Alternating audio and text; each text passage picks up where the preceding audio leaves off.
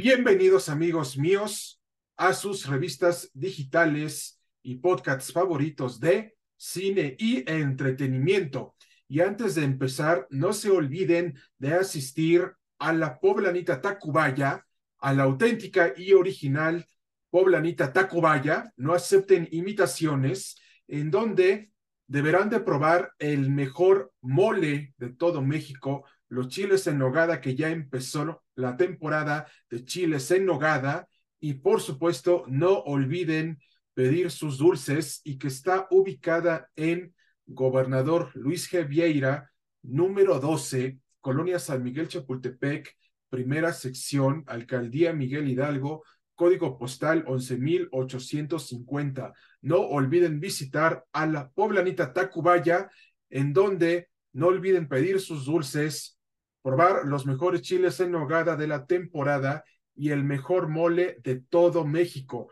Visiten a la auténtica y original Poblanita Tacubaya y no acepten imitaciones en Gobernador Luis Javieira, 12, Colonia San Miguel Chapultepec, primera sección, Alcaldía Miguel Hidalgo, código postal 11850. Y en esta ocasión les vamos a hablar acerca del futuro de Transformers y su respectivo crossover con Gia Joe. ¿Listos ya? Vamos allá y empezamos.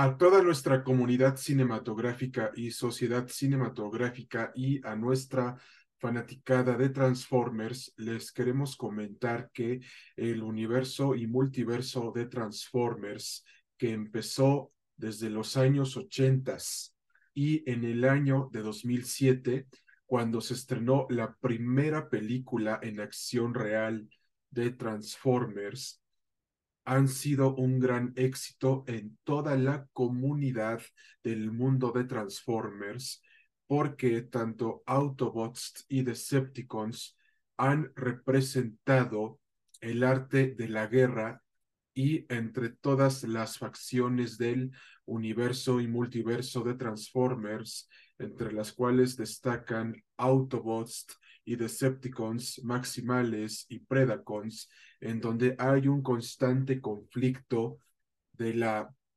ganancia, de la batalla, del bien y del mal.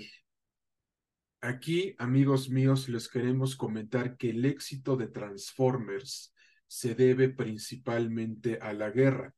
¿Y por qué Transformers ha sido una saga tan bélica en la actualidad? Porque representa cuestiones de la guerra en general. ¿Por qué? Porque si nosotros recordamos, a partir de las dos primeras guerras mundiales, este autor, esta persona llamada Henry Orenstein, en el año de 1984 y que estaba huyendo de la Segunda Guerra Mundial,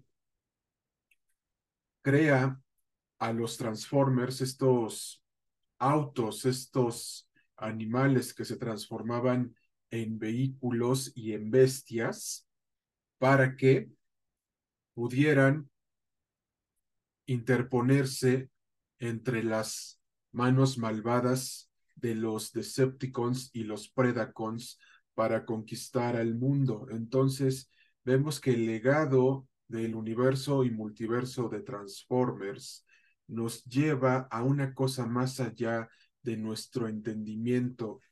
Aquí queremos llegar con esto. La guerra es un medio que el ser humano necesita para vivir, ya que sin ella no puede vivir, pero también debe de haber paz en ciertos puntos de una guerra universal y multiversal, y esto nos lo demuestra Unicron en la película de Transformers del año de 1986 y posteriormente en las demás series animadas y especialmente en Transformers 7, El despertar de las bestias. Entonces, tenemos 10 cosas. La guerra es fundamental en Transformers. la guerra entre facciones, Autobots, Decepticons, Maximales, Predacons, entre otras facciones de Transformers, como, como por ejemplo la policía militar de los Autobots, los Wreckers y especialmente, como ustedes ya saben, también en Transformers hay otras facciones como por ejemplo los Minicons y finalmente y la más importante de todas, que es precisamente lo que se, lo que se nos ha mostrado ya en varias películas de Transformers, los Dinobots. Entonces, vemos que Transformers, el universo y multiverso de Transformers, está representado por las facciones, las guerras, los conflictos bélicos, los abusos de poder, los abusos militares, los problemas económicos, sociales, políticos, culturales y bélicos.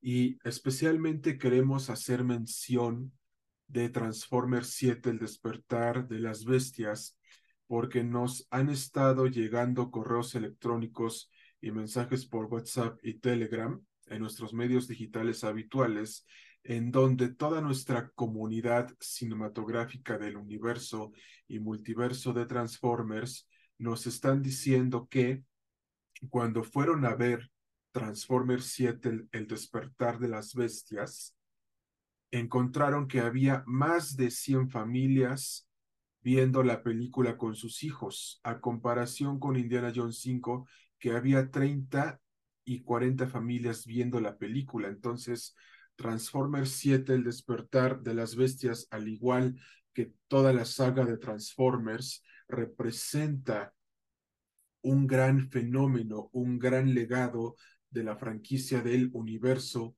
y multiverso de Transformers. Y esto también se relaciona con G.I. Joe y especialmente les decimos que ya se confirmó el crossover con G.I. Joe y próximamente Habrá otros cruces argumentales con otras franquicias de Hasbro, como Action Man, Power Rangers, entre otras cuestiones generales del mundo del entretenimiento en general, porque ya está en tiendas digitales, en todas sus tiendas digitales favoritas y de su preferencia, Transformers 7, El despertar de las bestias. Y de hecho, el crossover con G.I. Joe deberá de cumplir 10 cosas. Una historia profunda, misteriosa, mucha acción, que no sea aburrida, que no haya explosiones sin sentido, que sea de lo más grandioso y explosivo que se haya hecho, que supere los crossovers vistos con Avengers y especialmente con la Liga de Justicia, con la Liga de la Justicia de Zack Snyder, que, que también eh, supere por mucho a lo que se vio en Avengers Endgame e Infinity War, que sea un gran crossover que por primera vez reúne a los Transformers y a G.I. Joe, y sobre todas las cosas que la historia sea magnífica, explosiva y colosal. ¿Por qué les decimos todo esto? Porque a veces hay cruces argumentales que no están bien construidos y, y cohesionados y terminan siendo un semi-éxito o un fracaso. En el caso de Avengers Endgame y de Infinity War fue un éxito total. La Liga de la Justicia de Zack Snyder fue un éxito total. Y precisamente les queremos comentar que con el crossover entre Transformers y G.I. Joe se debe de cumplir esta característica, porque si no se cumple, entonces estamos condenados al fracaso entre Transformers y G.I. Joe. ¿Por qué? Porque un gran crossover se planea con una debida planeación correcta, rápida y expedita, pero que también la historia funcione así como a todo el equipo creativo y los demás personajes que intervienen en ella deben de estar bien llevados a cabo a la pantalla grande, porque, y lo volvemos a reiterar, el éxito de, de Avengers Endgame e Infinity War y la Liga de la Justicia de Zack Snyder fueron tan exitosas por la visión de los directores dentro de las películas. Y el director de Transformers 7, El despertar de las bestias Steven Caple Jr., debe de llevar toda esta visión, toda esta mitología, todo este legado del universo y multiverso de Transformers y del universo y multiverso de G.I. Joe para que estas grandes producciones cinematográficas sigan triunfando en el cine como lo fue con Transformers 7, El despertar de las bestias. Y a manera de, de conclusión les decimos, no se pierdan en sus tiendas digitales favoritas Transformers 7, El despertar de las bestias y que ya se tiene confirmado el crossover con G.I. Joe. El crossover con G.I. Joe deberá de superar lo visto en Avengers, en la saga de Avengers, especialmente con Avengers Endgame y precisamente Avengers Infinity War, con la Liga de la Justicia de Zack Snyder y especialmente esperamos que sea una gran historia.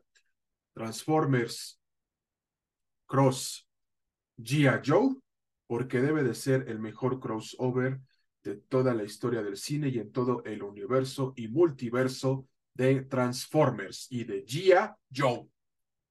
Y no se olviden que deberán de ver en sus cines favoritos y se las recomendamos ampliamente Misión Imposible 7 parte 1 y especialmente Indiana Jones 5 y próximamente el 20 de julio del presente año 2023, Barbie y Oppenheimer. Y no se las deben de perder por nada en el mundo. Hasta pronto amigos y cuídense mucho. Atentamente, las revistas digitales y podcasts de cine y entretenimiento y agradecemos a la producción de cine y entretenimiento Adi Mejía y Jorge Barona por traerles este programa, ya que sin ellos esto no sería posible.